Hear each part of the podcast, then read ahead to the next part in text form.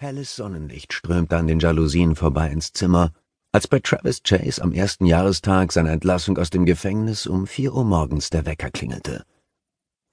Er verstaute seinen Rucksack in seinem Ford Explorer, verließ Fairbanks auf der State Route 2 und befand sich eine Stunde später auf dem dicht verbackenen Schotter des Dalton Highway, der in Richtung Norden zum Polarkreis und zu dem noch nördlich davon gelegenen Gebirge, der Brooks Range, führte. Von den Kuppen der höchsten Erhebungen aus konnte er sehen, wie sich die Straße und die Pipeline vor ihm meilenweit dahinschlängelten, über die Kämme kleinerer Hügel und durch Täler voll rosa-violett leuchtender Weidenröschen. Er unternahm diese Tour nicht, um den Jahrestag seiner Haftentlassung zu feiern. Ganz und gar nicht. Vielmehr wollte er sich über eine Reihe wichtiger Fragen klar werden. Wo stand er? Und wie sollte es künftig mit ihm weitergehen? Der Armaturenanzeige nach betrug die Außentemperatur 15 Grad Celsius. Travis kurbelte die Fenster herunter und ließ die klamme Luft ins Wageninnere strömen. Der Hochsommer in diesen Breiten roch ähnlich wie der Frühling daheim, in Minneapolis, nach feuchtem Gras, das noch nicht lange frei von Schnee war. Er kam um 10 Uhr in Codefoot an und legte eine Rast ein, um zu Mittag zu essen. Der kleine Ort, bestehend aus einer Handvoll Häusern und mit weniger als 20 Einwohnern, lebte einzig und allein vom Durchgangsverkehr auf dem Dalton Highway. Hauptsächlich Fernfahrer, unterwegs zu den Ölfeldern in der 250 Meilen weiter nördlich gelegenen Prideaux Bay. Coldfoot bildete die letzte menschliche Ansiedlung am Highway, bevor die hochaufragende Gebirgskette die Landschaft zerteilte und dahinter der lange, abschüssige Weg zum Meer begann. So weit würde Travis nicht fahren. Die Berge, die sein Ziel bildeten, befanden sich genau hier. Westlich des Ortes folgte der Nationalpark Gates of the Arctic der Gebirgskette in einem Bogen von 200 Meilen nach Südwesten. In den Park führten keine Straßen, nicht einmal Wanderwege. Als Trekking-Tourist in der Brooks Range musste man sich aufs Querfeldeinwandern einstellen. Aber immerhin gab es Webseiten und Wanderführer denen sich die sichersten und meist frequentierten Trekkingrouten entnehmen ließen. Travis hatte sie alle eingehend studiert und dann seine eigene Route geplant, fernab der empfohlenen Wege. Er stellte seinen Wagen auf dem Parkplatz des Brooks Lodge and Fuel Depot ab, so der Name des Rasthofs, befüllte seine Wasserschläuche und machte sich vor elf Uhr auf den Weg. Als er abends rastete, um etwas zu essen, er erhitzte sich einen Beutel gefriergetrockneten Naturreis auf seinem Propangaskocher, war er auf dem Gipfel des ersten Gebirgskamms angelangt, gut 700 Meter oberhalb von Coldfoot. Gen Süden erstreckten sich die 70 Meilen, die er am Morgen zurückgelegt hatte, in Richtung Unendlichkeit. Zurück in die Welt und zu den Orten, zwischen denen er sich zu entscheiden hatte. Alaska oder Minnesota. Natürlich wurde Druck auf ihn ausgeübt, wieder nach Hause zurückzukehren. Von allen, die er dort kannte. Er war gerade einen Monat aus der Haft entlassen, als er sich sein Flugticket nach Fairbanks gekauft hatte. Ohne Rückflug. Manche seiner Verwandten hatten nicht einmal Gelegenheit gehabt, ihn wiederzusehen. Welche Zukunft sah er für sich hoch oben im Norden, 2000 Meilen von seiner Familie entfernt? Welche Zukunft gab es für ihn in ihrer Umgebung? Selbst für jene, die Verständnis für seine Tat aufbringen und ihm verzeihen konnten, würde er immer der Bruder bleiben, der die Hälfte seiner Zwanziger oder die gesamten Dreißiger Jahre im Gefängnis gesessen hatte. Noch in zwanzig Jahren würde er in den Augen der nächsten Generation immer dieser Typ bleiben, der mal im Knast gesessen hatte, dieser Onkel. Die Freiheit hatte ihre engen Grenzen. So sah es aus.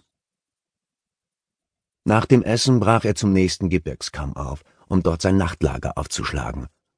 Wobei von Nacht um diese Jahreszeit hier kaum die Rede sein konnte.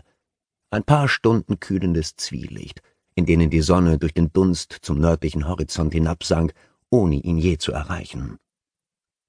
Er schlug sein Zelt auf der weichen Erde neben einer Schneefläche auf, die sich meilenweit über die oberen Regionen des Berges hinzog, und setzte sich dann noch ein Stündchen davor, um auf die nötige Bettschwere zu warten.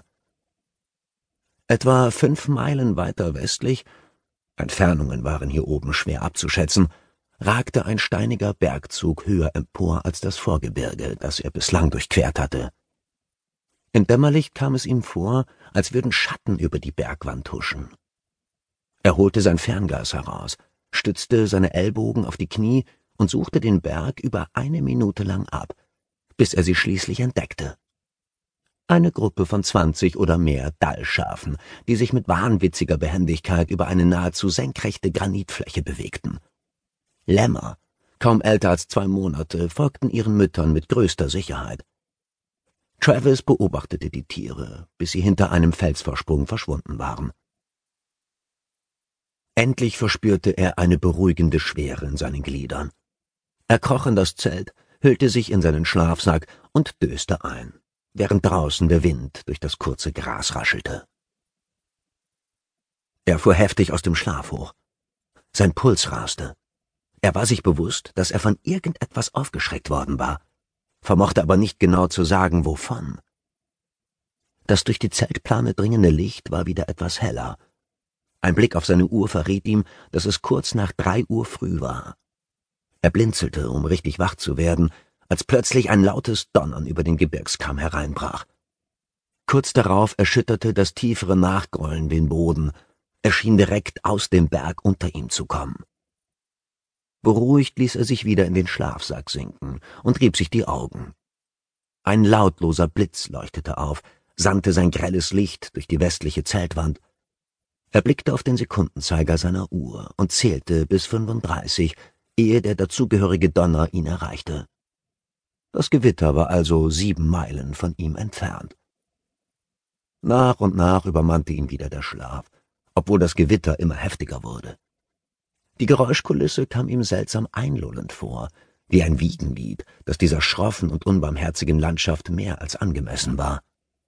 Schon nach wenigen Minuten waren die Blitze und das Donnern wesentlich näher gekommen. Sie folgten jetzt nahezu pausenlos aufeinander.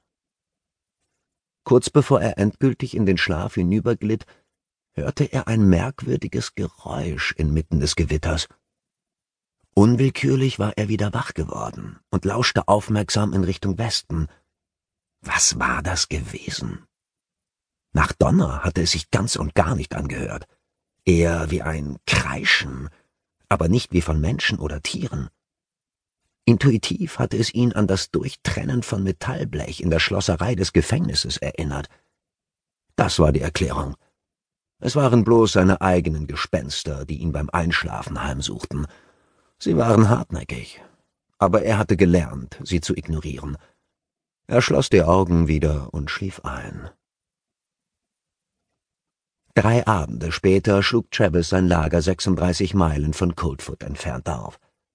Der Anzeige auf seinem GPS-Empfänger nach betrug die Strecke, die er tatsächlich zurückgelegt hatte, allerdings 49 Meilen. Er verzehrte seine aufgewärmte Enchilada-Suppe, Sie schmeckte wie all diese Gerichte, vor allem nach dem Plastikbeutel, in dem sie abgepackt war, am Rande eines steil abfallenden Tales, das an die 200 Meter tief war.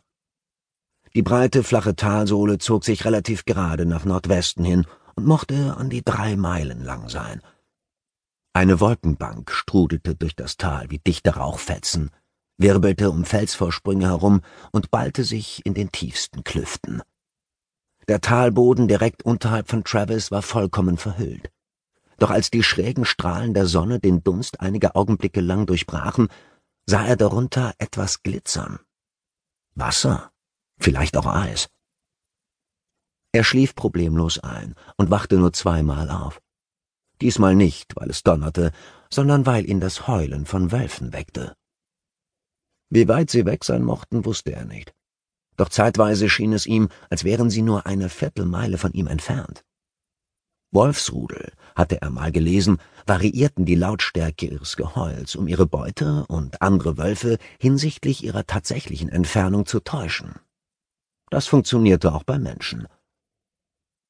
Um sechs Uhr früh wachte er auf, schlug die Zeltplane zurück und richtete sich in der frischen Morgenluft auf, die erheblich kühler war als am Vorabend.